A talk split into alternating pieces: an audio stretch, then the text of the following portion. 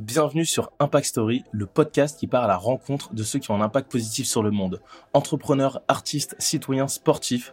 L'objectif est de comprendre leur parcours et leur motivation et d'entendre leurs conseils pour qu'on soit tous moteurs du changement. Cet homme a eu comme professeur Michel Obama, son grand-père a inventé la sécurité sociale en Polynésie française et il est aujourd'hui considéré comme l'un des pionniers de l'entrepreneuriat social en France.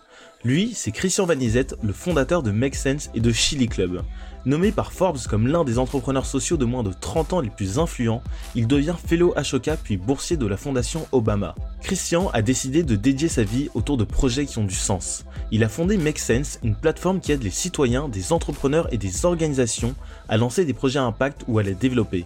Au total, ils ont mobilisé plus de 200 000 citoyens et sont présents dans une centaine de villes. C'est également le fondateur de Chili Club, la première application d'activisme pour le climat. Elle permet chaque jour aux citoyens d'agir pour stopper le changement climatique. Christian est profondément guidé par l'envie de faire bouger les choses, aussi bien d'un point de vue climatique que social. Mais je vous en dis pas plus et vous invite à rejoindre ma conversation avec Christian Vanizette. Bonjour Christian, c'est un plaisir de te recevoir sur ce podcast, donc euh, Impact Story. Euh, est-ce que euh, pour ceux qui ne te connaissent pas, tu pourrais te présenter de la manière dont tu le souhaites? Donc, je m'appelle Christian, je viens de Tahiti, en Polynésie française. C'est une toute petite île en plein milieu du Pacifique. Et euh, je commence souvent par ça quand je me présente parce que c'est un peu ce qui a défini mon enfance. Faut imaginer une île avec juste 200 000 habitants, euh, de la mer partout, euh, des lagons, des baleines, enfin voilà, et des arbres luxuriants. Et du coup, c'est un peu là où, j'ai grandi jusqu'à 18 ans avant de venir faire mes études en métropole, à Marseille, parce que j'étais pas encore prêt pour Paris. Et du coup, le fait de vivre dans cet environnement proche de la nature, est-ce que ça a aidé à ce que tu sois plus sensible à la nature, à la biodiversité ou pas plus que ça en fait, c'est assez bizarre. C'est un peu comme, euh, je, ne sais pas ce que ça fait d'être un poisson dans un bocal, mais en fait, tu es, dans l'eau, tu sais pas c'est quoi. C'est juste là tout le temps. Et un peu à Tahiti, c'est la même chose. As la nature, elle est luxuriante partout. Et en fait, tu, tu te rends pas compte quand tu as grandi sur cette île que c'est hyper rare en fait d'avoir de la nature qui n'a pas été touchée, euh, d'avoir euh, enfin voilà des coraux de toutes les couleurs et en même temps pas trop et, pas, pas le problème du monde entier. Tu es un peu loin de tout ça. Et du coup, c'est hyper bizarre quand tu pars de l'île, justement, tu te rends compte que oh waouh, c'était euh, génial ce que j'avais sur mon île même si tu qu'une seule envie, j'avais qu'une seule envie, c'était de partir parce que c'est un peu au bout du monde, tu es, un peu perdu. Et quand tu vois tout ce qui se passe dans le monde entier avec Internet, YouTube et tout, ben, t'as qu'une envie, c'est d'aller découvrir ça. Mais en même temps, en découvrant, ben, en venant faire mes études à Marseille et tout, je me suis rendu compte, bon, c'était pas le pire endroit du monde, c'était les Calanques. c'était aussi assez nature. Mais je me suis rapidement rendu compte, ben, en travaillant sur les sujets d'environnement, qu'en fait, euh, voilà, ben, en fait, c'était plutôt mal barré.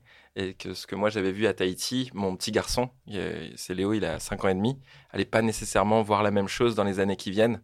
Et c'est un peu ça qui m'a fait un électrochoc et qui m'a donné l'envie de m'engager. En, parlant d'engagement, du coup, euh, tu t'es beaucoup engagé. Euh, tu t'es engagé sur quel projet notamment au cours des dernières années? Il y a plusieurs choses. D'abord, quand je suis arrivé à, Marseille pour faire mes études, on devait faire un, un an à l'étranger. Et j'avais été pris pour une université en Allemagne. Je voulais pas aller en Allemagne. du coup, avec un, un pote, il s'appelle Romain Raguin, on a négocié avec l'université qu'en fait, on allait faire un tour d'Asie des entrepreneurs sociaux. Un peu comme ce que tu fais avec ton podcast. Euh, mais nous, c'était à l'époque de Facebook. Euh, et du coup, parce que je suis beaucoup plus vieux. et en gros, euh, on, allait faire des petites vidéos sur des entrepreneurs qui créent des solutions pour un monde meilleur et essayer de les connecter avec des bénévoles. Et donc ça, c'était le, début de, Make Sense, d'une asso que j'ai montée, où en fait, on mobilise des bénévoles pour aider des projets. Et ça, ça a commencé avec un, un tour d'Asie des entrepreneurs sociaux. Donc, on a rencontré 80 projets.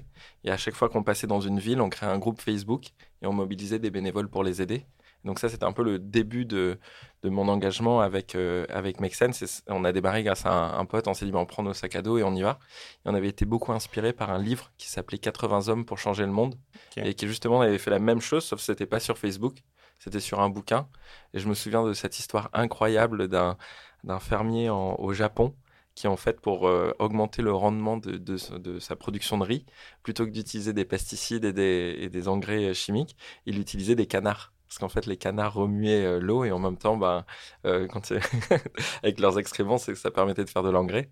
Et du coup, il y avait des, histoires un peu géniales comme ça de projets qui à la fois ben, permettent d'avoir un, modèle économique et en même temps de résoudre un problème de société ou d'environnement. Je trouvais ça cool. Et c'est pour ça que j'ai commencé avec cette approche. Et du coup, quand tu commences ce projet de voyage, au début, c'est pas une boîte. Au début, tu fais ça vraiment par passion. C'est quoi l'objectif que tu as derrière? Bah, c'était un peu comme ce que tu as démarré avec Impact Story, c'était une page Facebook. Et du coup, on a démarré une page Facebook, on n'avait pas de statut, on a juste déposé le nom sur la page. Et ensuite, on a créé des groupes Facebook. Et, et c'est vraiment, ça a démarré un peu avec le, le, début de ce réseau social en 2010. Et à l'époque, c'était beaucoup avec, euh, tu, tu voyais pas trop de contenu de page ou de médias, c'était surtout le contenu de tes amis. Et en fait, on a créé une immense communauté comme ça dans le monde, dans 45 pays en deux ans, avec justement des, des gens qui recommandaient à leurs potes de venir à des ateliers dans la vraie vie pour faire du bénévolat, aider des projets. Et c'est un peu Make Sense a démarré avec euh, la plateforme de Facebook. Et du coup, c'était vraiment ouais, un des exemples d'utilisation de cette plateforme euh, que nous, on a utilisé. Et après, c'était marrant parce qu'on a été contacté par Facebook justement pour former les gens qui démarraient des Facebook groupes pour les aider à animer leur communauté de bénévoles dans la vraie vie. Et donc, c'était un peu la boucle qui était bouclée. C'est énorme. Mais du coup, euh, concrètement, ça veut dire que, par exemple, tu arrives en Inde, tu rencontres un entrepreneur euh, social. Et euh, donc là, tu dis, on va créer un groupe pour que tu puisses trouver des bénévoles qui vont venir t'aider sur ton assaut. Ben, on, arrivait d'abord, on faisait une petite vidéo où en mode on présentait, ben voilà, cet entrepreneur permet aux, aux gens d'apprendre l'anglais avec les vieux téléphones mobiles Nokia, avec Snake, le téléphone dit hello et après tu dois recréer le, mot par exemple, avec le petit serpent. Et, ce projet disait, bah, moi j'ai un défi, je dois trouver un modèle économique. Et du coup, ensuite, on postait sur euh, Facebook euh, qui a des potes en Inde et voudrait venir aider cet entrepreneur à Mumbai. Et là, il y a des gens qui nous recommandent des gens. On organise un atelier de deux heures avec 15 bénévoles, du coup, des potes de potes qui étaient recommandés. Et ensuite, on les met dans un groupe Facebook qu'on appelait euh, Make Sense Mumbai. Et dans le groupe Facebook, on leur mettait un PDF qui expliquait comment faire le même atelier de bénévolat. Et, ensuite, les gens bah, continuaient à animer leur groupe. Nous, on n'était plus là, on passait à la prochaine ville et ils ramenaient leurs potes et ainsi de suite. Et ensuite, il y a eu des centaines de bénévoles par ville comme ça qui se mettaient à faire des ateliers pour aider des projets. Et c'est comme ça que la communauté s'est créée. Donc c'était avant tout une communauté, avant même d'être une euh, asso. Et je me souviens par exemple à Londres, euh, j'ai fini l'atelier, on était trois. J'étais là, genre, il y a la moitié des gens qui étaient partis, c'était foutu. Et en fait, un an plus tard, c'était devenu la plus grosse communauté de Make Sense avec des milliers de bénévoles qui se mobilisaient sur des projets. Ok, c'est énorme. Donc, euh, ça veut dire que tu fais ce tour du monde pendant combien de temps? Pendant un an? Huit mois. Huit mois, ok. Pendant huit mois, donc à chaque fois que tu vas dans une ville, un pays, tu crées des groupes. Et euh, ensuite, euh, quand tu reviens en France, qu'est-ce que tu dis? C'est quoi les... Bah, ce qui se passe quand on revient en France, c'est un, j'en peux plus parce que je reçois trop de messages de gens qui me disent je veux démarrer Make Sense dans ma ville, comment je peux faire? Je passais mon temps à faire des, des, conférences en ligne, à expliquer, à former les gens. Et du coup, c'était pas très tenable parce que plus ça grandit, ben, plus tu as, de poids sur tes épaules, entre guillemets. Et donc, c'est là où on s'est posé avec les deux, trois bénévoles qui m'avaient beaucoup aidé au début. Et on s'est dit ben, qu'est-ce qu'on peut faire euh, pour former et aider les gens à faire plein de workshops et avoir euh, passé de 100 personnes à 1000 personnes, à 10 000 personnes qui se mettent à faire des ateliers. Et du coup, on s'est dit, il ben, faut monter une asso, faut qu'on trouve des financements. Et tout a un peu démarré comme ça. Et ce qu'on a fait au début pour euh, financer l'asso, c'est dans l'entrepreneuriat, on appelle ça du bootstrapping. Et du coup, on a démarré par nous-mêmes, on n'est pas allé voir des investisseurs ou des banques. On faisait les mêmes ateliers dans des entreprises et donc, c'était des ateliers de créativité, des ateliers de, des sprints de design. Et, en fait, ça nous payait. et on mettait tout l'argent dans l'assaut pour permettre comme ça de démarrer. C'est comme ça que Make Sense a démarré. Maintenant, il y a à peu près 200 salariés euh, dans la structure, dans différents endroits dans le monde. Et on fait plein de choses. Ça va ben, toujours de l'engagement de bénévoles jusqu'au soutien aux entrepreneurs sociaux, jusqu'à l'investissement.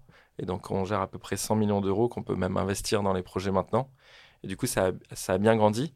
Et, ce qui est cool avec cette expérience, c'est qu'en 10 ans, j'ai vu que, ben, où que ce soit sur la planète, pour n'importe quel problème social ou environnemental, il y a déjà des solutions. Il y a déjà des gens qui ont trouvé une manière de résoudre ce problème, qui en plus créent de l'emploi et a des modèles économiques.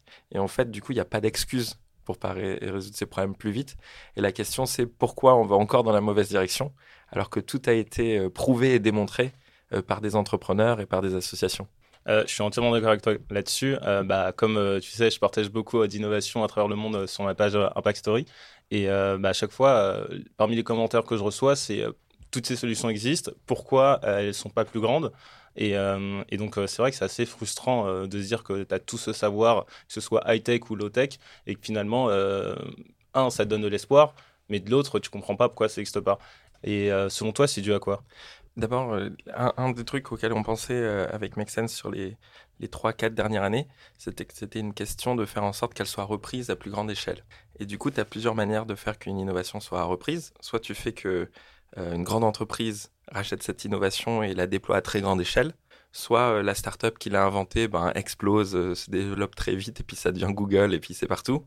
Ou soit il y a une troisième option dans l'entrepreneuriat social qui est en fait ce que tu as démontré en tant qu'entrepreneur social ou en tant qu'asso est repris par l'État et devient une politique publique. Et donc par exemple, tu regardes les retraites, ça a été inventé d'abord par des coopératives. Et ensuite, c'est devenu politique publique repris par l'État. Pareil pour le service civique. C'était d'abord une asso qui s'appelle toujours Unicité, qu'il a inventé avec 2500 euh, jeunes chaque année. Et ensuite, ils ont travaillé avec l'État pour le déployer à grande échelle.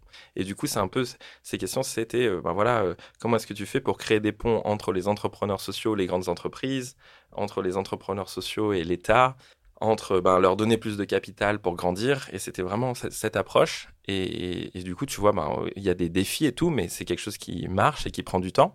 Euh, par contre, la question, c'est est-ce que ça va aller assez rapidement euh, par rapport à ce qui nous arrive dans la figure, notamment sur le changement climatique. Il y a des indicateurs qui font assez flipper, où par exemple, ben, dans six ans, si on continue euh, tel quel les émissions, on a atteint notre limite de budget carbone pour rester au maximum 1,5 degré de réchauffement.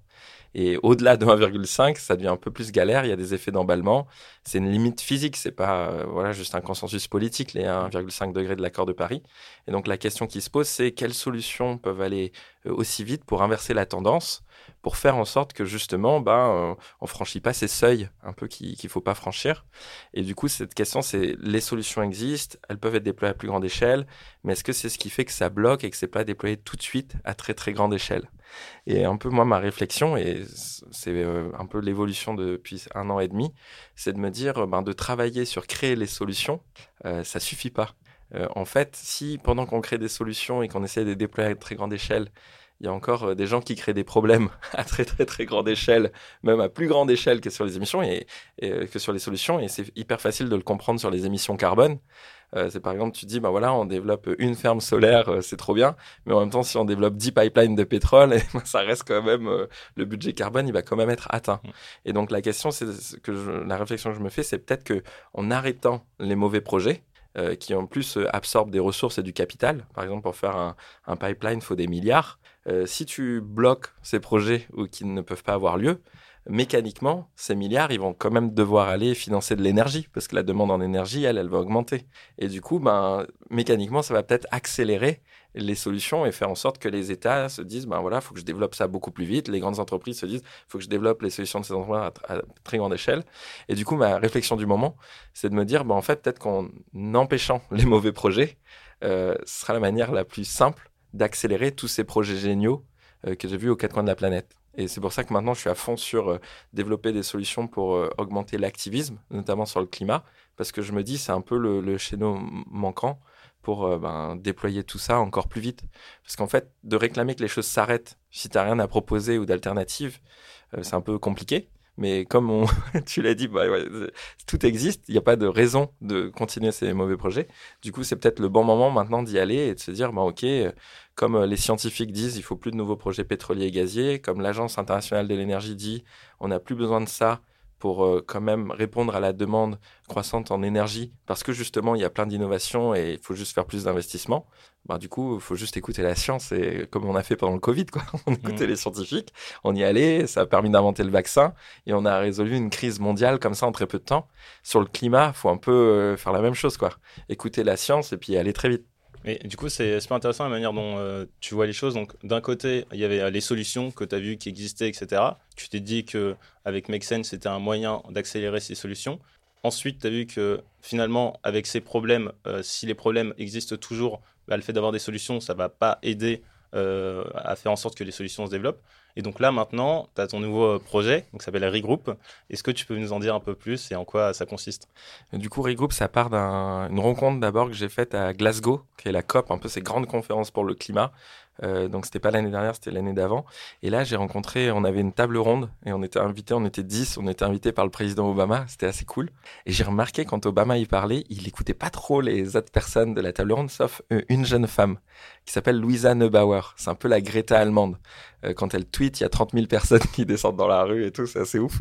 Et elle, il l'écoutait de ouf. Et je me suis dit, c'est marrant parce que l'homme le plus, qui était l'homme le plus puissant de la planète, et il, il écoute cette jeune femme de 24 ans. Et en fait, c'est là où, tu te rends compte du pouvoir incroyable qu'a toute cette nouvelle génération de Fridays for Future, de Greta, qui peuvent mobiliser des centaines de milliers de personnes, parfois même des millions. Euh, bah, en fait, ça a un effet sur les hommes et les femmes politiques, parce que ça permet de faire ou de défaire des élections. Et puis surtout, c'est les gens qui vont être recrutés ensuite dans ces plus grandes entreprises. Et c'est les gens qui sont affectés par le changement climatique et qui ont des discours assez sensés, qui disent juste on écoute la science et qui ont ce pouvoir de mobilisation. Et pour moi, c'est un peu notre euh, plus grand espoir pour changer les choses, euh, c'est d'avoir des gens comme Greta, des gens comme Louisa et euh, ces centaines de milliers de jeunes qu'elles peuvent mobiliser parce que ça peut influencer les politiques et les grandes entreprises. Et donc la question, c'est de se dire, ben, qu'est-ce qu'on peut faire pour les aider à aller plus loin, plus vite? Et donc par exemple, euh, ben, Louisa m'a dit, elle bossait sur une campagne qui est le plus long oléoduc chauffé au monde euh, qui s'appelle l'ICOP, le East African Cradle Pipeline. Elle m'a dit, est-ce que tu peux m'aider? C'est une entreprise en France qui fait ça. Et du coup, il faut qu'on mobilise en France. Je lui ai dit, OK, pas de problème, on va commencer à mobiliser des gens. Et la tactique, c'était de, faire en sorte d'aller voir les banques et leur demander, s'il vous plaît, euh, n'investissez pas dans ce projet-là. Notre argent doit servir à construire des solutions et pas à, détruire la planète. Et, en fait, ce qui était assez incroyable avec Louisa, c'est qu'elle, il lui suffisait d'un tweet pour faire qu'une banque ne finance pas le projet. Donc, par exemple, elle a tweeté au PDG de la Deutsche Bank, elle a écrit What the fuck are you gonna finance? Euh, En gros, c'était euh, Est-ce que tu, te fous de moi? Tu vas financer le l'ICOP Et le lendemain, il a répondu à son tweet. Il a dit Non, non, non, Louisa, t'en fais pas, on va pas financer l'ICOP. Là, je me suis dit Waouh Et ça s'est vraiment passé comme ça Ça? s'est vraiment passé comme ça. Elle a fait la même chose sur une assurance, aussi une énorme assurance qui s'appelle Munich Re. Euh, et, pareil avec un tweet, je me suis dit, waouh, ce pouvoir est incroyable où elle est écoutée par des PDG de, de grandes, des plus grandes banques de son pays. Et du coup, je me suis dit, bah, OK, comment on peut faire pour aller plus loin et répliquer euh, ces, ces, modèles? Et du coup, on a monté avec un, euh, trois amis un, cette app qui s'appelle Regroup. C'est un peu comme TikTok, sauf que c'est juste pour de l'activisme climatique. Et en fait, tu rejoins une campagne, par exemple, arrêter le plus long oléoduc chauffé au monde, arrêter la plus grande mine de charbon du monde, faire des campagnes pour euh, accélérer le financement des énergies renouvelables. Et chaque jour, tu te connectes et il y a un activiste qui, en 15 secondes, dans une vidéo, te dit euh, voilà l'action que j'ai besoin que tu fasses aujourd'hui. Aujourd'hui, on va écrire au président de la République pour lui demander, lors de son sommet pour le climat, de faire passer une taxe sur les transactions financières ça coûte pas très cher, c'est 0,01%, mais ça peut rapporter des milliards pour financer la transition des pays en développement en Afrique, pour éviter justement qu'ils aient à faire des nouveaux projets pétroliers. Et du coup, le mail est déjà préparé, le titre il est fait par ChatGPT, et t'envoies ça tous ensemble. Et ensuite, le lendemain, tu reviens, on n'a pas eu de réponse du président, du coup, on va écrire à la première ministre, on va lui demander si elle peut en parler au président. Et tu crées comme ça une histoire où les gens font une action par jour.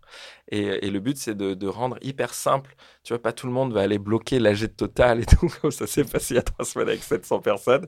Et en même temps, tout le monde ressent l'inquiétude par rapport au changement climatique. Mais le problème est tellement grand, tu sais pas par où le prendre. Là, c'est comme si on l'avait découpé en petites actions que tu peux faire, puis tu commences à t'engager comme ça, et ça permet aussi de t'informer. Et ensuite, on espère que plus il y aura d'utilisateurs, plus on pourra faire des événements dans la vraie vie, ainsi de suite. Et juste, on sait que ça marche parce que c'est des campagnes où on a vu ben, des gens comme Louisa, Greta bosser dessus et gagner des victoires. Et ce qui font qu'elles gagnent leur victoire, c'est juste que tu as des milliers de gens qui font les actions avec eux. Mais euh, comment tu le fais à grande échelle, dans tous les endroits du monde, euh, pour que tu aies le, même jour 10 000 clients de JP Morgan qui écrivent à la banque, 10 000 clients de la BNP qui écrivent à leur banque, pour qu'en un jour, tu aies les mêmes résultats que ce qui s'est passé sur six mois de campagne, euh, notamment pour ce projet-là. Donc ça, on espère que ça va marcher. Moi, ça m'éclate. J'ai l'impression d'avoir 20 ans. Je bosse qu'avec des gens où ils me disent Attends, je dois finir mes devoirs. je cours après tout. C'est l'impression de me ramener au tout début de Make Sense. Et, et c'est là que je me dis Ben ouais, cette génération est quand même assez incroyable. Et justement, en parlant de ces générations, parce que du coup, finalement, avec euh, Make Sense, euh, c'était il y a 10 ans. Euh, donc, toi, tu avais 23, 24 ans, et donc tu étais un peu la nouvelle génération d'aujourd'hui. Et Regroup, finalement, mobilise beaucoup de cette nouvelle génération. Donc, c'est quoi le parallèle ou les différences que tu peux faire entre ces deux générations, même s'il n'y a que 10 ans finalement d'écart, hein, mais j'ai l'impression qu'il s'est passé beaucoup de choses en 10 ans.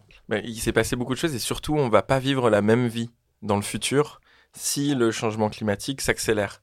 C'est-à-dire qu'en 10 ans, tu as quand même, par exemple, dernière recherche, c'était 2035, euh, les, les, les, coraux vont être tout blancs à Tahiti. Et mon petit garçon, il aura euh, même pas 15 euh, ans, tu vois. Et du coup, c'est genre, il y a des choses que moi j'ai connues. Et, en fait, c'est, un peu la génération qui va vivre elle-même les premiers effets du changement climatique. Et donc, c'est en mode, euh, tu vois, c'est pas comme on disait à mon débat, on fait ça pour les générations futures. c'était genre 24 ans pour les générations futures. Je savais pas c'était quoi les générations futures parce que j'avais pas d'enfants. Et maintenant, les gens, ils disent, on fait ça pour nous-mêmes, tu vois. Et ça, c'est un peu la différence que je vois. Mais du coup, ça crée une énergie très différente. Dans toute l'histoire des mouvements sociaux, en fait, ça, ça marche et, et ça crée le changement quand c'est les gens qui souffrent des conséquences qui se battent pour demander le changement. Et, ça, c'est ce qui est en train de se passer avec cette génération. C'est dans leur trip. Personne pourra les arrêter. Et tu peux pas avoir un jeune de 23 ans en face de toi, 18 ans et tout, et lui dire non, mais c'est pas grave, on a le temps et tout. Surtout si tu as 60 ans ou 50 ans. Parce qu'en fait, non, il n'y a pas le temps. Et ils ont le droit de demander ça. Et la seule question, c'est de se dire ben, comment est-ce que, au lieu de juste dire oui, c'est bien, on a de l'espoir à cause des jeunes, comment en fait on, on les écoute et on fait ce qu'ils disent qu'il faut faire parce qu'ils écoutent la science, mais surtout parce qu'en fait, si tu as 60 ans aujourd'hui et que tu as grandi, tu as été à l'école, tu as fait toute ta carrière dans des entreprises, tu as des schémas mentaux dans ta tête qui te disent non, mais fabriquer le changement qu'on a besoin, c'est impossible sortir des énergies fossiles, c'est impossible. Et en fait, tu es pollué par toutes ces manières de, fonctionner que tu as appris sur des années et des années, alors que c'est pas nécessairement vrai. Et c'est ce qu'on voit tout le temps avec les startups, les entrepreneurs. En fait, c'est la capacité à remettre en cause des modèles et à y aller, à le faire. Mais si tu es trop dedans, tu peux pas remettre en cause ou réimaginer les choses différemment. Et ce qui est génial, avec ben, les gens de l'âge de Greta et de Louisa et tout, c'est qu'en fait, ils sont pas encore pollués par tous ces modèles. Et du coup, ils peuvent voir, la science dit qu'il faut faire ça, on a ça comme technologie, il y a ça comme temps. Euh, ben ok, on invente des solutions et on pense pas au passé, entre guillemets, euh, parce que ben, ça nous a emmené droit dans le mur. Donc il faut, qu'on prenne et qu'on crée des nouveaux chemins. Et ça que je trouve fascinant en travaillant avec eux, c'est que c'est la même énergie entrepreneuriale que ce que moi j'avais trouvé il y a dix ans avec les entrepreneurs sociaux. Tu as la même chose, mais avec de l'activisme. Et est-ce que tu sens euh, chez eux de l'éco-anxiété Parce que moi, je reçois beaucoup de messages de personnes qui, sentent, enfin, qui sont éco-anxieux. Et euh, finalement, tu as beaucoup de gens qui savent pas trop comment faire. Et quels sont, euh, selon toi, enfin, quels seraient tes conseils pour ces personnes-là, pour l'éco-anxiété Et comment, justement, les gens autour de toi font pour lutter face à cela? Il y a, déjà, il y a deux choses. Moi, j'ai remarqué, on, on, passe beaucoup de temps à, à s'engueuler les uns des autres dans les familles et tout quand on parle de changement climatique, parce qu'on va juger la personne et ses comportements. Et du coup, on met tout la faute sur euh, ah, t'as vu les news sur le changement climatique, et puis tu continues à prendre l'avion, et puis tu continues. Et ça crée beaucoup de zizanie. Et en fait, ce qu'on se rend pas compte, c'est que toute cette zizanie, ça nous euh, désunit et ça nous ralentit. Et, euh, et tout ça, c'est pas quelque chose qui, qui juste est dû au fait du hasard. Le fait de faire croire aux gens que le changement climatique, c'est leur faute et c'est leur empreinte carbone individuelle. Et c'est pareil avec l'éco-anxiété, que c'est un problème personnel, euh, que du coup, euh, tu dois aller voir ton psy, mais faut pas trop en parler parce que c'est un peu comme une maladie et tout. Tu vois, c'est un peu ce côté où tu le vis dans ta bulle individuelle et tu as l'impression que tu es tout seul face à ce grand changement. Et, c'est pour ça que moi, ce que j'adore avec les activistes, c'est qu'en fait, ils nomment les responsables. C'est de dire, ben non, regarde, quand tu regardes les émissions, la majorité des émissions viennent des grandes entreprises pétrolières, et c'est documenté depuis les années 70 qu'en fait, elles ont d'abord cherché à, dire ça n'existe pas, ensuite à minimiser et déverser des millions d'euros. Et ça s'arrête, il y a un article du Guardian en 2006 avec BP qui paye au Givli pour promouvoir, une agence de com, pour promouvoir le concept d'empreinte carbone. Et pourquoi ils font ça? C'est qu'en fait, ça te met la faute sur l'individu plutôt que sur le producteur. Et du coup, tu évites de les remettre en cause. Et, tu remets, et tu, du coup, on se désunit les uns les autres, on s'engueule et tout, alors que, voilà, on n'a pas demandé à venir dans un monde où les voitures, elles marchent à l'essence. Ça a été fabriqué, tout ça. Et, et, du coup, c'est un peu ce truc qu'il faut retourner en se disant, ben, nous, on fait des efforts autant qu'on peut. C'est dur d'être parfait dans un monde imparfait. Et par contre, les responsables, faut qu'ils fassent des efforts à la hauteur de leurs responsabilités. Et surtout, on peut pas juste les, croire et leur donner carte blanche euh, pour dire oui, on va améliorer les choses parce que c'est pas ce qu'ils ont fait sur les 30 dernières années. Et donc, c'est là où un peu ce que j'adore avec cette nouvelle génération, c'est qu'ils sont aussi euh, intransigeants. Euh, tu vois, le truc de Greta, c'est stop blabla, quoi. Et du coup, c'est un peu, il n'y a plus le temps de faire du blabla. Et moi, ce que je trouve qui est assez fort quand tu ressens de l'éco-anxiété ou tu es un peu submergé par toutes ces informations, c'est qu'en fait, se dire, on peut se mettre en mouvement, il y a des mouvements qui existent, et surtout de se dire, ben voilà, euh, euh, le pire ennemi, entre guillemets, euh, du PDG de Total, c'est une jeune qui s'appelle Camille Etienne, qui a 24 ans et qui est trop sympa, et tu te dis, si elle, elle a un pouvoir de ouf, ou Louisa, ben, on a encore une chance, tu vois, on peut y arriver, il faut juste se retrousser les manches et, aller ensemble, et ça, ça, ça t'empêche de, de trop flipper. En fait, moi, ce que j'aime bien dire aux gens, c'est Les scientifiques disent qu'il faut plus de nouveaux projets pétroliers et gaziers. Après, tu dis putain, arrêter un pipeline, ça a l'air hyper compliqué. Euh, comment je peux faire? Et en fait, tu leur montres bah non, regarde, si tu as 5000 personnes qui écrivent à la BNP pour dire je veux pas que mon argent est là, bah, ils vont dire ah ok d'accord on va écouter on va prendre en considération ce que vous dites. Et quoi c'est 5000 personnes qui ont envoyé un mail quoi? Mm. c'est pas la fin du monde. Et du coup c'est comme ça qu'on arrête des pipelines. Et donc c'est un peu de, de, dire aux gens vous avez le pouvoir vous pouvez le faire il y a des manières de faire très simples. On l'a fait ça a déjà marché.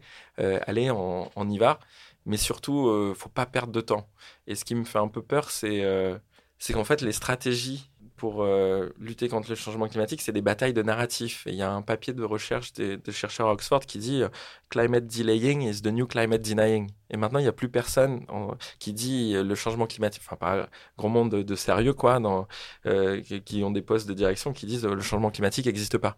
Par contre, les stratégies deviennent un peu plus euh, intelligente où en fait c'est pas ça existe pas assez ah mais on n'a pas le temps euh, on a le temps il faut attendre faut, on peut pas changer tout de suite et du coup c'est toujours des stratégies de délai tout ce qui permet de gagner du temps en fait, c'est là où il y a énormément de, choses, ben, de mettre la faute sur les individus, euh, de dire c'est trop tard, de dire on a besoin du pétrole pour financer les énergies renouvelables. Tout ça, c'est des stratégies pour gagner du temps. Sauf que le nerf de la guerre, c'est le temps et il n'y en a pas.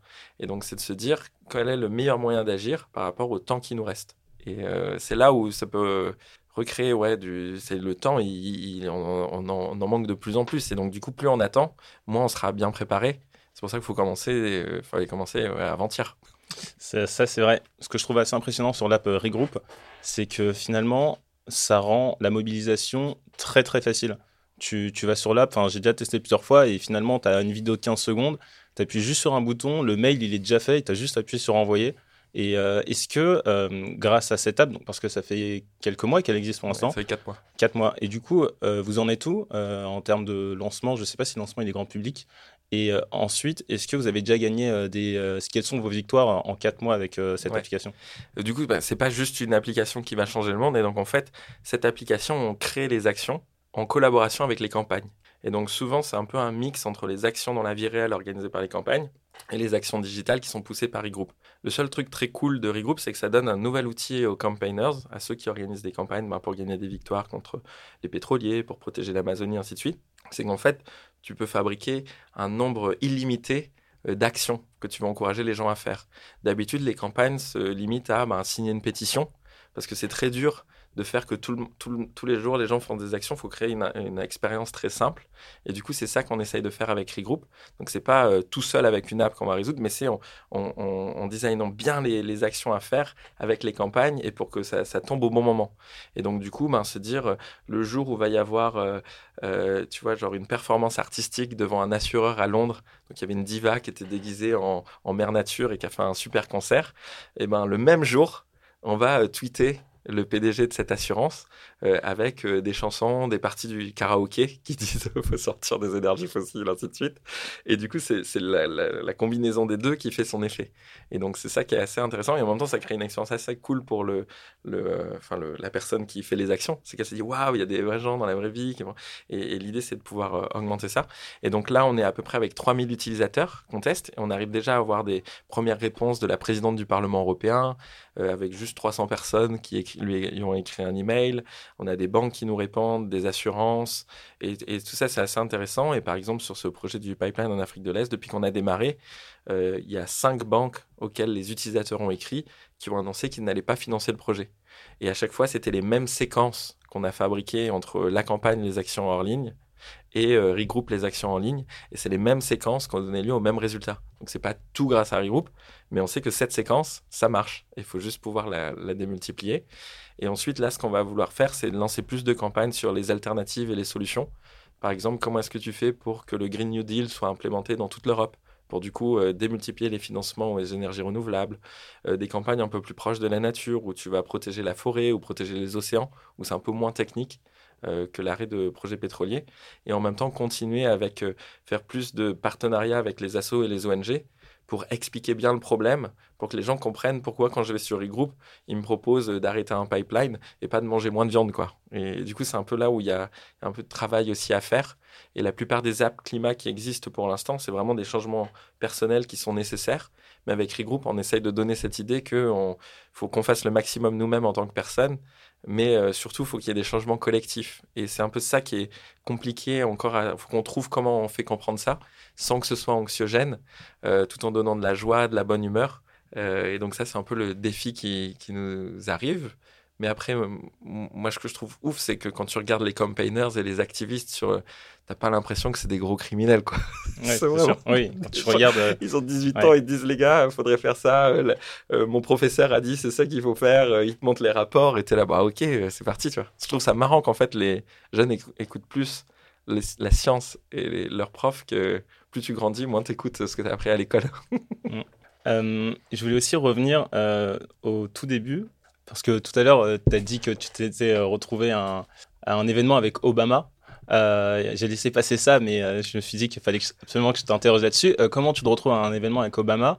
J'ai aussi vu que, bah, je pense que tu vas nous en parler, mais que tu faisais partie des, je sais plus c'est quoi, tu fais partie de la bourse de la Obama Foundation.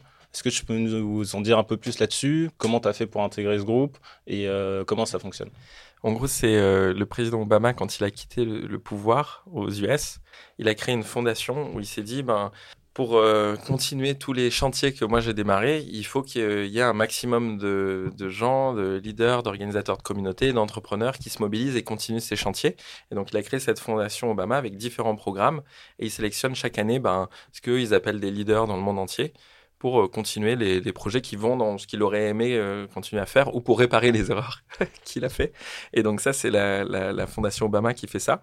Et ils ont un programme à New York où tu vas pendant un an euh, qui est assez ouf, où, à étudier à l'université de Columbia. Et tu as la moitié des cours, c'est des cours de l'université, tu prends ceux que tu veux.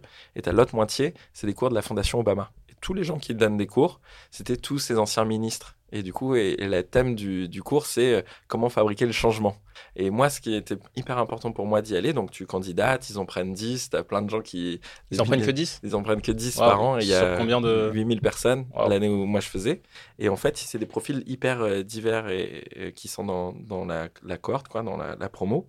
Et euh, tu sais comment fabriquer le changement. Et moi, j'avais envie d'y aller après avoir fait 10 ans de Make Sense en mode, euh, ben voilà, le changement se fabrique en créant des solutions, en créant des communautés, mobilisant des bénévoles à, l'échelon ultra local.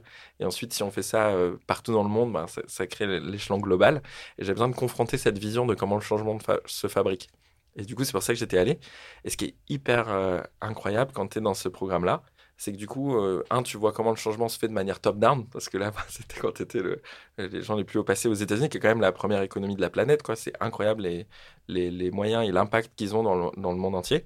Et, de deux, c'est là où j'ai réalisé qu'en fait, euh, même si tu es un homme ou une femme politique, tu es, lié à des rapports de force dans la société qui font que tu peux ou ne peux pas faire telle chose. Et, et du coup, c'est pas nécessairement tout le temps euh, ce que toi tu penses en tant qu'homme ou femme politique. Ça, tu vas pouvoir le faire sur certains grands combats que tu veux mener. Mais sur plein de décisions au jour le jour, euh, comme tu dois mener tes grands combats, il faut que tu évites les emmerdes. Et du coup, tu vas regarder euh, c'est où les rapports de force dans la société. Et c'est ça qui se passe souvent sur le climat. les gens vont se dire, bah, les jeunes, ils votent pas beaucoup. C'est eux qui ont le plus à se soucier du climat. Mais là, les gars qui ont plus de 60 ans, qui ont leur boulot euh, dans tel état du Texas, dans l'industrie, je peux pas leur parler de ça, sinon ça veut dire qu'ils perdent de leur travail et moi je perds les élections. Euh, du coup, euh, comme les jeunes ne votent pas, ben, je vais choisir de les aider eux, tu vois. Et, c'est un peu des, choses comme ça. Et donc de voir qu'en fait, c'est une question d'organiser les rapports de force dans la société et d'avoir une vision un peu moins naïve de il suffit pas de créer des solutions pour que ça change. C'est un peu là où moi j'ai commencé à, réfléchir et, sur tous ces points-là parce que justement, on avait ben, des gens qui nous disaient ben, j'ai essayé de faire telle grande chose, euh, ça n'a pas marché, j'étais bloqué par ça. J'aurais aimé que le mouvement citoyen que, qui avait démarré pendant les élections puisse continuer pour aider à faire passer des, des projets un peu plus compliqués. Et donc, c'est là que tu vois la réalité du, du pouvoir. Et donc, les, les, cours étaient super cool. On avait des cas et on devait dire ben, si j'étais le président, comment j'aurais décidé, ainsi de suite, et on, décidait de tout ça. Et par exemple, dans ma classe, il y avait Weiwei euh, Nou, c'est une activiste pour la démocratie du Myanmar, et c'était hyper fort. C'est là où moi j'étais vachement touché par l'activisme, c'est qu'en fait, elle a passé sept ans en prison parce que son père était dans le parti San euh, et ensuite San est venu au pouvoir, mais eux, ils sont dans la minorité Rohingya. Et il y a eu ben, ce, ce gros problème qui s'est passé au Myanmar euh, avec euh, l'agent militaire qui a persécuté les Rohingyas et Aung San Suu Kyi qui n'a pas empêché ça. Et du coup, c'était euh, assez incroyable de voir ben, comment elle, allait témoigner aux Nations Unies, comment elle, incarnait un peu cet activisme pour défendre son peuple. Et c'est là où tu vois le lien, par exemple, avec les États-Unis, c'est qu'en fait, euh, le Myanmar était sous des sanctions américaines. Ils ont levé ces sanctions quand Aung San Suu est venu. Et du coup, ils avaient moins de, de leverage et de, levier ensuite pour demander à ce que les choses changent. Et donc ça, c'est des discussions qu'on avait comme ça dans la classe. Et euh, tu vois aussi, ben, du coup, son combat, son activisme, passer sept ans en prison une idée que tu défends, euh, alors qu'elle était euh, voilà adolescente et qu'elle continue à se battre. C'était hyper, euh, ouais, hyper touchant. Et là, je me suis dit, waouh, il y a une force chez les activistes que je trouvais chez les entrepreneurs, mais quelque chose quand on te dit d'incarner ton projet, là c'est vraiment. Et donc ça, ça m'a hyper, ça m'a beaucoup marqué, ouais. C'était quoi le, le, profil des autres Du coup, tu avais cet activiste pour les droits humains, tu avais Kirsten qui était l'ancienne ministre de l'environnement du Danemark. Wow. tu avais Ali qui reportait les crimes de guerre au Yémen, notamment avec les drones et souvent c'était les Américains qui ont avec les drones. Et du coup, c'était assez intéressant. Il y avait euh, une personne du Liban euh, qui regardait les crimes de guerre en Syrie. Euh, parce que du coup, il y avait tout ce débat autour de. Ben, il y a eu. Euh, qu'est-ce qui a été fait pour empêcher enfin, voilà, la guerre civile en Syrie, notamment de la part des US. Et donc, on travaillait à la fois sur des décisions qu'ils ont prises et qui ont impacté le monde. Et en même temps, c'est des gens où tu sais que quand ils vont repartir dans leur pays, ben, ils vont continuer à défendre leur projet et, à avancer. Et donc, c'était hyper fort. Et tu avais aussi un entrepreneur social euh, que je trouve incroyable, qui s'appelle Kwame. Et en fait, il a au Kenya, il a créé un cursus sur 20 ans pour accompagner euh, les enfants de, euh, ben, tu vas à, à l'école maternelle jusqu'à l'université. Et en fait, il s'est focalisé sur seulement 300 enfants, seulement, entre guillemets. Euh, mais en fait, ce qui est ouf, c'est que quand les jeunes finissaient son programme, ils gagnaient après leur université trois fois le salaire combiné de la famille. Et du coup, en une génération, tu sors comme ça de la pauvreté. Wow. Alors qu'il faut six générations en France pour sortir de la pauvreté. Et du coup, c'était assez incroyable. Et il l'a démontré à toute petite échelle, tu vois. Et je me suis dit, mais pourquoi ils l'ont mis dans le programme? C'est tout petit, c'est 300 et tout. Mais en fait, c'est là où tu vois que ça, ça démontre ce qui est possible, qu'on peut faire autrement. Et après, c'est une question de est-ce que le gouvernement du Kenya peut reprendre le modèle, a les moyens, qu'est-ce qu'il faut qu'il fasse, ainsi de suite. Mais toutes ces questions, elles se créent parce que justement, il y a eu la démonstration que c'est possible. Et ça, je trouvais ça assez fascinant. Tu la patience qu'il faut avoir pour te dire, euh, c'est un peu des choses, ben, on ne dit pas ça dans l'entrepreneuriat, il faut que tu fasses à l'échelle, ainsi de suite et tout. Et ça, je trouvais ça assez ouf. Donc, tu as des profils très variés. Et euh, ensuite, on est connecté avec tous les leaders globaux de la fondation. Et là, par exemple, ben, il y a une personne qui était l'année avant moi, euh, qui s'appelle Hong et qui est une activiste pour le climat au Vietnam. Elle a été mise en prison il y a une semaine.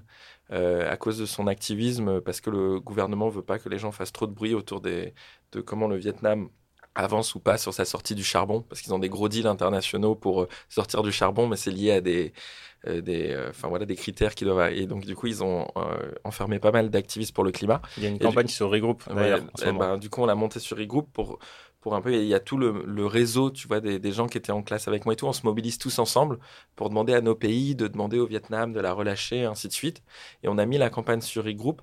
C'est pas quelque chose qu'on va mettre souvent, mais c'est en fait pour un truc qu'on voit dans toutes les campagnes qu'on développe euh, d'activisme avec Regroup, c'est qu'en fait, à chaque fois, euh, les activistes sont pris pour cible.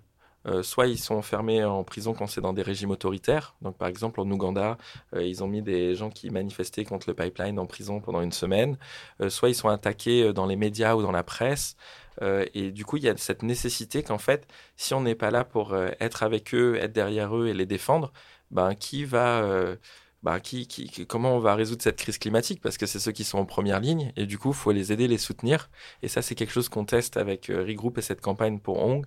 C'est comment on peut euh, être derrière les activistes du climat pour leur permettre d'avoir plus de force, plus de poids et surtout qu'ils se sentent moins seuls quand ils sont attaqués. Euh, c'est assez ouf de voir, par exemple, bah, il y a Camille Etienne qui a sorti son livre et tout, de voir les trolls et comment les gens ils sont assez violents sur Twitter et, et surtout sur surtout que c'est organisé de l'autre côté. Mmh. Et du coup, nous, il faut qu'on s'organise aussi pour euh, les défendre, leur montrer qu'on est là. Et donc, c'est un peu l'idée de cette campagne. C'est, on l'appelle, ben, défendre euh, ceux qui nous défendent. Et parce qu'au final, ils se battent et ils prennent des risques euh, pour nous tous. Tu vois, de, de, fermer une mine de charbon en, en Colombie. Comme là, c'est des activistes et un peuple qui s'appelle les Yukpa. C'est vraiment l'histoire, c'est comme sur Avatar. Euh, en fait, ils, ils, se battent pour leur peuple parce que ben, leur village va être détruit et ils sont que 4000 et il y a un risque du coup que leur culture disparaisse. Mais en arrêtant cette mine, euh, c'est l'équivalent de 10% des émissions carbone d'un pays comme la France chaque année. Et du coup, ça, ça nous aide, nous tous. C'est énorme. Et donc, comme on est tous aidés par eux, bon, on doit aussi tous les aider. C'est ouais, super, super intéressant et surtout euh, de se dire que quand tu participes à un programme comme ça, tu rencontres euh, bah, finalement des personnalités, des personnes qui sont ultra engagées et que tu croises pas forcément tous les jours. Et surtout, j'ai l'impression que ça te rattrape à la réalité du quotidien de plusieurs milliers de personnes dans plusieurs pays. Euh, donc c'est ultra touchant et ça, ça rappelle qu'il faut, qu'il faut agir.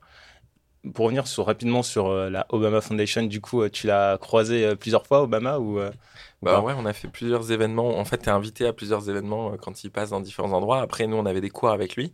et c'est incroyable, de dire ça. J'avais des cours avec Obama. ce qui est plus incroyable, c'est Michel. C'est sa femme. Sa femme, elle est ouf. Si t'es genre euh, t'es pas trop en forme parce que t'as de l'éco-anxiété ou autre, ou tu te dis putain on va droit dans le mur et tout, faut juste écouter Michel parler, elle te fait des pep talks et t'es là ouais ok on va y arriver et tout.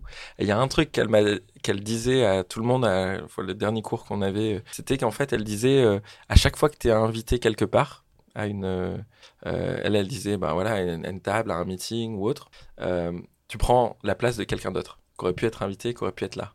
Et du coup, il y a une responsabilité à chaque fois euh, de parler pour les sujets que tu défends et les personnes qui n'ont pas été invitées. Et ça, je trouvais ça assez incroyable. Et, et, en fait, dans toute leur approche, c'était ben, de dire euh, bah, s'il y a des vérités qui dérangent, euh, si toi, tu es invité et que du coup, il y a des gens qui ont du pouvoir et qui peuvent changer les choses, mais qui ne le font pas, ben, faut dire la vérité qui dérange. Il faut prendre le risque et, le faire. Et ça, ça te donne beaucoup de courage quand euh, elle dit ça. souvent, quand je parle surtout ben, aux jeunes qui vont écouter ce podcast, euh, qui se disent, mais moi, je suis qui? J'ai 23 ans, j'ai 24 ans, je suis qui pour parler? Je suis invité euh, avec tous les ministres et tout à des événements. Et on me dit, t'es le jeune, tu dois parler de qu'est-ce qui se passe. Et souvent, les gens vont dire des choses assez timides, sympas et tout. Mais en fait, c'est de se dire, ben non, tu es concerné par le réchauffement climatique maintenant, ça bouge pas assez vite, euh, faut l'exprimer. Et euh, que ferait, euh, qu'est-ce que ferait Michelle Obama si elle était à ma place? Elle dirait, tu vois. Et du coup, c'est ça qui, moi, m'a marqué. Et ça, ça, marque et ça donne du boost. Et en même temps, ça montre la responsabilité que, euh, ben, voilà, qu'on peut avoir dès qu'on a des, dès qu'on est invité dans des milieux de pouvoir où on peut faire la différence. Euh, faut tenter de la faire même si ça plaît pas à tout le monde. Et quand c'est Michelle Obama qui te dit ça, tu te dis ok, je peux le faire. Alors qu'avant, si c'est tout seul, euh, t'oserais pas, tu vois. Ou tu te dis, ben elle, c'est ce qu'elle attendrait de quelqu'un. Si elle et, et, Obama, ils sont autour d'une table et ils ont invité des gens pour avoir des idées, ce qu'ils attendent, c'est que tu, pas que tu les caresses dans le sens du poil, c'est que tu leur dises ce qui va pas, ce qu'il faut changer, ainsi de suite. Et c'est un peu ce côté très américain. Ils disent euh, speak truth to power, je sais pas comment je le traduirais. du coup, ça, tu sors de là en mode reboosté, tu te dis, ok, maintenant, je vais toujours dire ce que je pense et je vais jamais me retenir, même si je suis moins invité à des conférences. c'est euh, ouais, c'est sûr que quand Michelle Obama te dit un truc comme ça, c'est sûr que tu prends pied de la lettre ce qu'elle te dit quoi. Mais euh, j'ai l'impression que même ce qu'elle a dit, tu peux un peu l'extrapoler à un peu toute situation, euh, que ce soit par exemple, je sais pas, c'était enfin vraiment à toute petite échelle, mais tu vois, quand tu es invité à, un endroit où tu représentes malgré toi forcément où tu vis en tant que représentant, euh, c'est sûr qu'à chaque fois, il euh, faut se dire que tu prends la place de quelqu'un d'autre potentiellement et que tu es obligé, du coup, tu as un devoir moral de représenter ces gens. Et donc, euh, sans forcément parler de, de ministres, de gouvernement, etc., parce que je pense que l'audience n'est pas forcément force, conviée à ce genre d'événement, mais je pense que tu peux appliquer ça un peu à tous les jours, que ce soit dans, dans ton entreprise, que ce soit, je sais pas, même quand tu es au, lycée, que tu représentes les élèves, etc. Et donc, je trouvais que c'était assez puissant comme message euh, si on l'extrapolait. Ouais, et du coup, c'est un peu genre chacun peut être un peu activiste et défendre ses idées. Après, il y a juste la manière la plus importante de le faire, et ça, c'était autre chose qu'on voyait dans les, dans les cours qu'on avait, c'est qu'en fait, il faut au maximum rassembler tout le temps. Et c'était dur pour quelqu'un comme Obama, tu vois. C'était le premier président black des US. Euh, et avec la, enfin, l'énorme tension qu'il y a autour de ces sujets là-bas, du coup, le, truc qui s'est passé, c'était, il s'est dit, ben, moi, il faut que je rassemble, je rassemble, je rassemble, même si c'est dur. Et du coup, c'est la même chose quand tu prends la parole ou autre, c'est de te dire, ben, comment je peux prendre la parole, défendre mes idées, mais tout en rassemblant les gens avec moi, plutôt que de diviser. Et ça, c'est encore plus dur même, parce que des fois, tu as envie de dire, ben, c'est ta faute, des trucs comme ça, et de te retenir de faire ça et de te dire, euh, j'embarque les gens avec moi. Et ce qu'il disait, une des choses qui était très simple pour le faire, c'est juste d'écouter l'histoire de l'autre et de trouver, ben, euh, on a l'air comme ça différent, mais en fait, notre histoire, il y a forcément des points communs. Tu vois, tu as été à l'école à tel endroit, toi aussi, tu t'aimais pas faire tes devoirs, des trucs comme ça. Et c'est de trouver qu'est-ce qui nous relie tout le temps et, de s'appuyer là-dessus pour dire, bah, OK, quel futur on veut créer ensemble, qu'est-ce qui nous relie. Après, moi, je sais pas si j'arriverai à le faire en face du PDG d'une grosse boîte pétrolière, tu vois. Parce que je me dis, bon, c'est quand même, ils savaient et tout, c'était un peu. Ils ont organisé ce bordel. Mais euh, d'essayer de, quand même tout le temps le faire, euh, je trouve que c'était super intéressant. Euh, parce qu'aussi, ça te, bah, ça te reconnecte à l'autre, aux êtres humains, et ça empêche d'avoir une société un peu fracturée. Qui est un peu, ben, tant que la société est fracturée, les problèmes ils continueront à s'accentuer. Et est-ce que le fait de te retrouver, euh, avoir des cours avec euh, Obama, ça t'a pas euh, amené à l'humaniser encore plus et finalement à dire que c'est un homme comme un autre? Ou pas spécialement? Bah Lui, il passe son temps à se présenter comme ça. du coup, bah, c'est un peu la première chose qu'il te dit. Et en fait, ce qui est assez ouf dans son histoire, c'est qu'il a commencé à faire, ce ils appellent ça aux États-Unis du community organizing, donc à organiser des communautés pour défendre leurs droits. Et donc après qu'il ait fini euh, à l'Université de Columbia et à Harvard, il est retourné à Chicago dans une paroisse euh, d'une église et il a organisé le quartier pour défendre, bah voilà, quels sont les droits dans la santé, dans le logement, ainsi de suite. Et donc c'est quelqu'un qui est très proche des gens, mais surtout qui veut organiser. Et donc c'est un peu ce que fait sa fondation avec, euh, on met en lien les gens ensemble qui veulent euh, faire bouger les choses pour qu'ils s'entraident et puis c'est comme ça que ça va faire bouger les choses. Et donc la première compétence quand tu organises des communautés, moi si je l'ai fait avec Make Sense, c'est juste d'adorer les gens et de pas se prendre supérieur, pas En fait c'est comme si tu étais derrière un bar, quoi. Tu un barman et t'écoutes les histoires des gens et ça te fait plaisir, tu as l'impression de, bah voilà, trouver des points communs, de se dire on pourrait faire ça ensemble, ainsi de suite. Et du coup, c'est un, un, peu ça que ouais, tu, tu ressens, c'est quelqu'un de super euh, humble. Et après, c'est juste que tu te dis, euh, ben, pour des grands problèmes de société, peut-être il a une ou deux idées de comment euh, faudrait changer les choses. Et les choses qu'il dit sur le climat, c'est surtout, ben, faut que les jeunes, ils aillent voter. Tant que les jeunes ne vont pas voter, les hommes et les femmes politiques n'ont pas un intérêt à très court terme de faire changer les choses et du coup, ça, c'est la première bases, c'est euh, voter, voter, voter. Et la deuxième manière, c'est ben voilà, d'être euh, euh, intransigeant sur d'écouter la science. Et du coup, c'est des trucs, ben, le, truc de les jeunes doivent voter, il avait dit dans son discours à Glasgow, justement, quand on était allé à la COP. Et donc après, c'est des questions, c'est ben, comment tu peux monter des projets ou comment tu t'organises pour qu'il y ait beaucoup plus de jeunes qui votent aux prochaines élections. Et là, tu tombes bah, dans des projets que tu en as peut-être parlé. Tu as des choses comme euh, à voter, euh, qui permet aux jeunes de s'inscrire sur les, listes électorales. Tu as peut-être des solutions technologiques euh, pour t'inscrire rapidement avec ton smartphone. Tu as plein. Et du coup, c'est là où tu te dis, bah, voilà, là, on peut fabriquer des solutions parce qu'on sait que c'est le nœud du problème. Et pour revenir sur cette question de projet, est-ce que parmi tous les projets que tu as vu passer chez Make Sense, est-ce qu'il y en a un ou deux qui t'ont particulièrement marqué? Il y en a plein qui m'ont marqué. Euh, mais celui que j'adore, c'est un projet qui s'appelle Toi à moi. C'est un tout petit projet, euh, mais ce qui est intéressant, c'est qu'il crée une communauté de 50 personnes autour d'une personne sans abri. Et cette communauté doit euh, lui retrouver un travail, lui retrouver un logement et aider financièrement à payer le loyer, ainsi de suite, jusqu'à ce que cette personne soit complètement réintégrée dans la société. Et c'est à toute petite échelle. tu vois, il y a des projets aussi technologiques qui utilisent ça comme entourage ça c'est une application sur le téléphone, mais recréer comme ça de la solidarité, du lien entre les gens, euh, en faisant en sorte que justement chacun se bouge et se dise pas juste c'est à l'État de résoudre le problème, ainsi de suite. Euh, ça, je trouve ça hyper euh, beau et hyper fort parce qu'au-delà de résoudre un problème, tu recrées du lien dans la société et tu fais que à long terme, on va éviter de détruire, de se faire du mal les uns aux autres et tout, ce qui est un peu ce qui se passe dans la crise environnementale. Et, du coup, ça, je trouve ça super fort. Et la question, c'est comment tu fais ça à très très grande échelle, sachant que ça passe pas des interactions très humaines entre personnes. Et euh, c'est pas nécessairement quelque chose qui passe à travers les écrans et les smartphones et la réalité augmentée, et ainsi de suite. Et donc, du coup, je me demande, euh, dans un monde où on va passer plus de temps sur nos écrans, euh, est-ce qu'on va être capable de créer plus de liens comme ça ou est-ce que ça va les défaire? C'est un peu la grande question que je me pose avec plein d'innovations technologiques. Et, du coup, pour moi, le critère que j'aimerais bien qu'on mette sur e-group, c'est euh, quand même à terme d'avoir un indicateur sur le nombre de gens qui sont rencontrés dans la vraie vie. Hmm. Grâce à. Est-ce que tu as fait des actions où du coup tu étais avec des gens parce que tu es touché différemment par les émotions C'est une expérience euh, assez incroyable. On a un corps et on doit vivre, euh, voilà, dans, on n'est pas juste des êtres avec un cerveau et un esprit, tu vois. Et, du coup, ça, je trouve ce sera hyper important, notamment nous qui développons une app où tu es derrière un écran et tu fais des actions comment est-ce qu'on crée ce côté où tu vas te voir dans la vie réelle? Et c'est là où en fait tu te dis je vais m'engager, je vais continuer à faire des choses, je vais aller beaucoup plus loin. Ah cette question du lien social elle est très importante, euh, notamment avec la technologie, parce que enfin, c'est difficile d'avoir un, euh, un, avis très tranché dessus, parce que beaucoup de gens vont dire que ça éloigne, euh, ça nous éloigne les uns des autres, mais d'un autre côté aussi, ça nous unit comme jamais, tu vois, enfin, dans le sens où euh, par exemple, je sais pas si as de la famille euh, qui, euh, par exemple, je suppose que tu as encore de la famille en Polynésie française, bah, le fait de pouvoir faire des Skype avec eux, tu vois, ça, ça permet de vous unir. Il y a aussi beaucoup de gens qui se rencontrent grâce aux, réseaux sociaux, aux applications. Donc, effectivement, le, la balance, elle n'est pas évidente. Enfin, moi, je vois plutôt ça comme un outil. Et comme tous les outils, tu peux l'utiliser en mal comme en bien, quoi. Ouais, ça dépend des, indicateurs de succès que tu te mets, quoi. Mm. Si tu te mets juste que les gens y cliquent ou si tu te mets que les gens se rencontrent dans la, dans la vraie vie. Si tu... Donc ça, c'est aussi la responsabilité des innovateurs.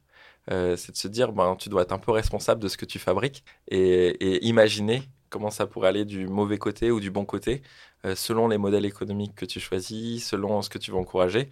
Si tu te mets comme indicateur le nombre d'heures passées à regarder euh, l'écran, euh, ou à ce que les gens restent par exemple sur YouTube, ou si tu te mets comme indicateur le fait qu'ils reviennent fréquemment, euh, pour euh, voir la, nouveauté ou voir une, nouvelle news, mais pas nécessairement maximiser le temps, mais juste maximiser le fait qu'ils reviennent, ou des choses comme Biril, tu vois, où tu postes et puis après c'est une fois et ainsi de suite. Ben, c'est du design tout ça, et ça va générer tel type d'interaction. Et donc c'est pour ça qu'il faut trouver, ben, le, prendre le meilleur, enlever le pire, et euh, il y a plein de choses à tester et c'est facile. Moi, j'ai pas de. Tout Make Sense, ça aurait pas marché sans les réseaux sociaux. Euh, ça crée des communautés incroyables. Euh, sur e-group, ben voilà, toutes ces banques, tout ça, ça marcherait pas non plus sans les réseaux sociaux. Donc, moi, j'adore ça. Je suis tout le temps dessus. par contre, je me dis, ben, a une, responsabilité dans le design. Et en plus, je crois que c'était sur Facebook qu'en fait, de maximiser le temps d'écran, mmh. maximise pas en fait le fait que tu cliques sur des pubs parce que tu en as trop marre. Et du coup, tu es moins engagé. Et en fait, ils gagnent moins d'argent. Et donc, des fois, même, c'est pas euh, constructif de faire que les gens passent un maximum de temps. C'est plutôt faire qu'ils soient le plus engagés quand ils viennent. Ouais, c'est sûr. Et euh, du coup, après avoir parlé de Make Sense, Regroup, euh, de ton activisme, la question qui me vient, c'est pourquoi tu fais tout ça? La première partie sur Make Sense et tout, je sais pas. je crois que c'est parce que j'ai grandi dans une famille où en fait mon grand-père, il était le premier président de l'Assemblée euh, locale. Et il a passé la première loi sur euh, qui donnait à chacun le fait que tu sois remboursé pour euh, les soins de santé et les retraites. Et du coup, j'ai grandi dans une famille qui était quand même super engagée. C'est une forme de sécurité sociale, du coup. Ouais, c'est comme la sécurité sociale en Polynésie française. Et, et du coup, tout le monde le connaît, et tout le monde connaît cette loi. Euh, c'est un peu comme le Obamacare à toute petite échelle. Euh, et, du coup, moi, j'ai grandi dans une famille de fonctionnaires qui étaient super engagés. la manière pour eux de faire changer les choses, c'était par la fonction publique. Et moi, je me suis dit, bah, ok, maintenant c'est dans l'économie. Euh, du coup, je vais aller en école de commerce. Et puis l'entrepreneuriat, l'entrepreneuriat adapté aux problèmes sociaux, entrepreneuriat social, ainsi de suite. Et, mais sans vraiment me poser de questions de pourquoi je suis parce qu'en fait, c'est juste là où j'ai grandi, j'ai un peu baigné dedans. Et c'était juste pour moi, c'était normal. le truc que je me rends compte maintenant que j'ai un petit garçon, c'est qu'en fait, euh, je vis pas mon engagement pareil. C'est un peu, je me lève le matin et je sens quelque chose dans le ventre, pas en mode stress ou autre, mais plutôt une énergie en mode, allez, aujourd'hui, on va tout faire euh, pour résoudre tel problème. Euh, de toute façon, il n'y a pas d'autre chose à faire. Et après, tu vois ton petit garçon et tu te dis, ok, il faut faire ça pour lui. Et ça te donne une énergie de ma boule. Et du coup, à chaque fois que j'y pense, c'est ouais pour lui et puis l'endroit d'où je viens, tu vois, des trucs comme 2035, les coraux vont être tout blancs alors que c'était pas prévu avant, euh, dans 20 ans plus tard, tu es en mode waouh, euh, c'est ouf, il verra pas la même chose que ce que moi j'ai vu. Et ça te met les choses en perspective. Et moi, ça me motive euh, de manière assez incroyable. Et c'est la première fois où je me demande vraiment pourquoi je fais ça. Parce que j'ai pas fait de carrière avant. J'ai directement monté Make Sense et j'ai toujours baigné là-dedans.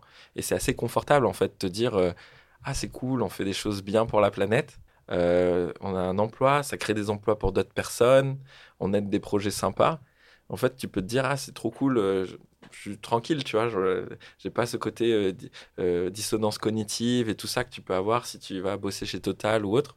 Et en fait, de me dire, quand j'ai eu un enfant, ça m'a dit, mais attends, juste, c'est tranquille pour toi, mais tu ressens pas l'urgence, il y a le feu aux fesses quand mmh. même, tu vois.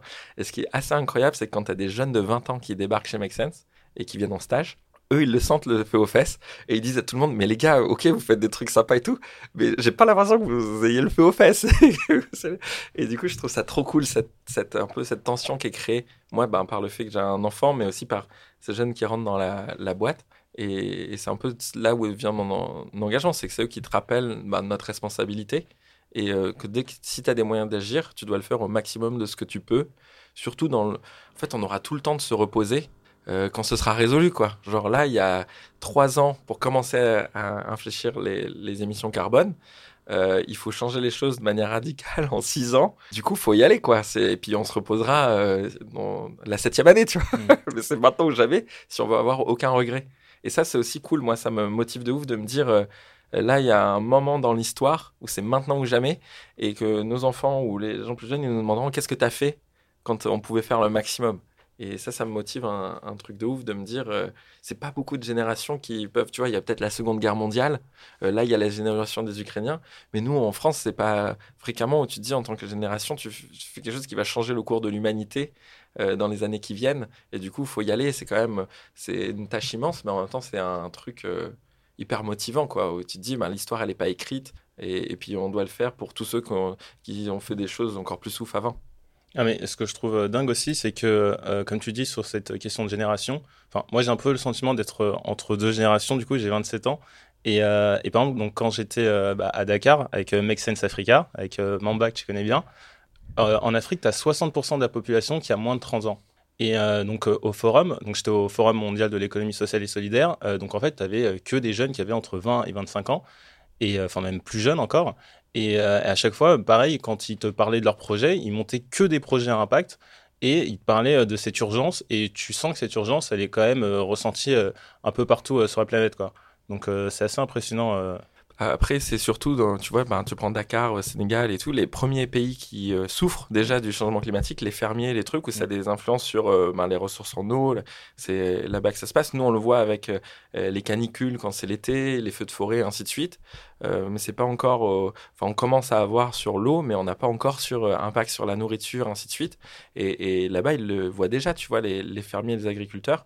Et en plus, c'est pas les pays qui ont causé les réchauffement, donc c'est encore plus injuste. Et donc c'est pour ça là, dans deux semaines, il y a ce sommet à Paris sur euh, euh, le, nouveau pacte financier qu'organise le président, qui est trop cool, parce que du coup c'est pour trouver des nouveaux systèmes pour financer et, aider les projets dans les transitions et que tout ça se passe bien. Donc moi je pense non, enfin il y a de l'espoir. Euh, les outils quand même, comme tu dis, sur cette nouvelle génération, la manière qu'ils arrivent de s'organiser, millions de personnes à mobiliser, c'est aussi beaucoup par les outils digitaux et les réseaux sociaux. Et la question, c'est juste euh, d'éviter de perdre du temps. Tout le monde a envie de résoudre la crise climatique maintenant.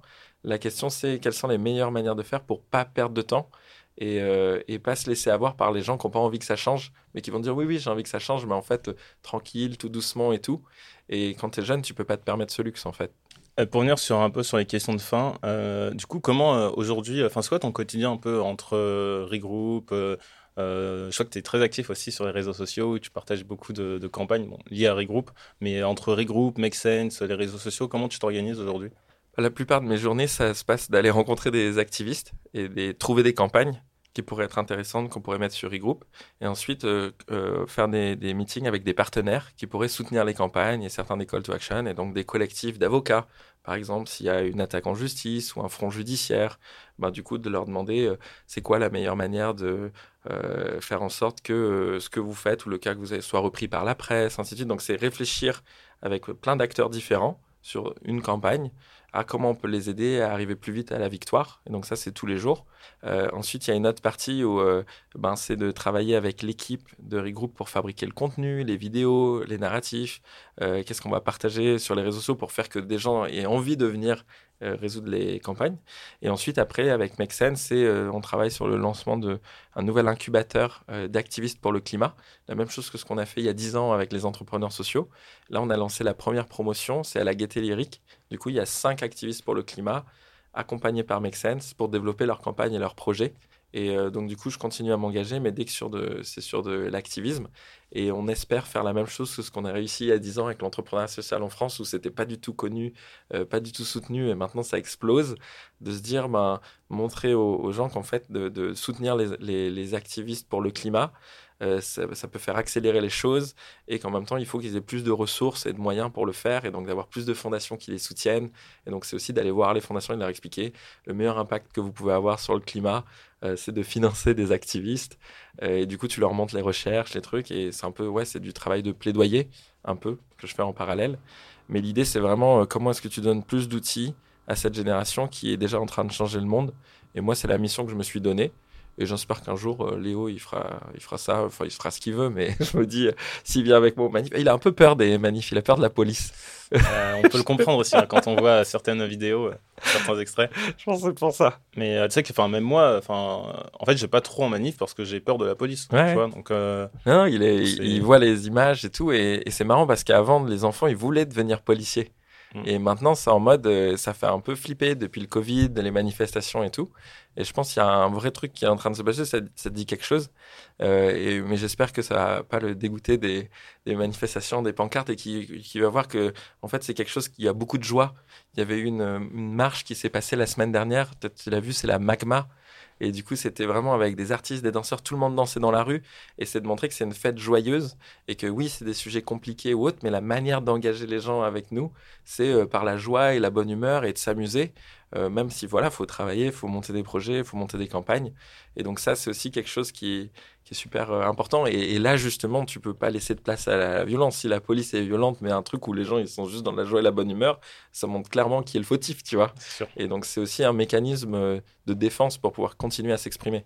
Et euh, qu'est-ce qu'on peut souhaiter pour plus tard? D'arrêter tous les pipelines. c'est pas mal.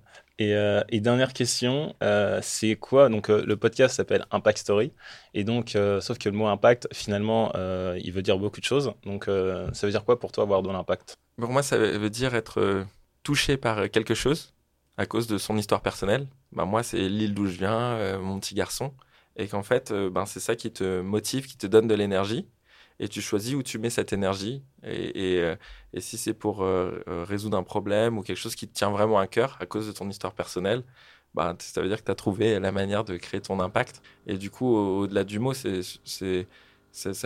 tu peux, tout, tout a de l'impact. La question, c'est pourquoi tu t'engages et est-ce que ça te fait du bien et est-ce que ça te donne de l'énergie pour continuer? Et du coup, si on est tous à se poser ces questions, ben, on va y arriver quoi, petit à petit. Euh, puis les gens, il faut pas qu'ils ils feront moins de burn-out aussi dans leur engagement et dans leur impact. Ça, c'est quelque chose qui se passe souvent. Il faut que ce soit quelque chose qui te régénère, euh, régénère la manière dont tu fais de l'impact. Et ça pose aussi beaucoup de questions sur ne pas faire euh, les mêmes manières que dans le passé, tu vois, des nouveaux styles de management, des nouvelles manières de monter sa boîte, ainsi de suite, pour, pour, pour être aligné entre l'impact que tu veux avoir et les valeurs que tu défends. Et à mon avis, c'est un peu là le, le... Quand moi tu dis à quel est ton impact story, c'est un peu ouais, pourquoi tu t'engages là-dessus et, comment tu, fais en sorte que ça te régénère pour continuer et avoir beaucoup plus d'énergie à le faire. Super, bah, merci beaucoup euh, d'être venu, merci, euh, euh, merci encore et donc bah, merci à vous de nous avoir écoutés. Si vous avez aimé l'épisode, le meilleur moyen de nous aider, c'est de laisser 5 étoiles sur votre application d'écoute préférée et de partager l'épisode à un maximum de personnes.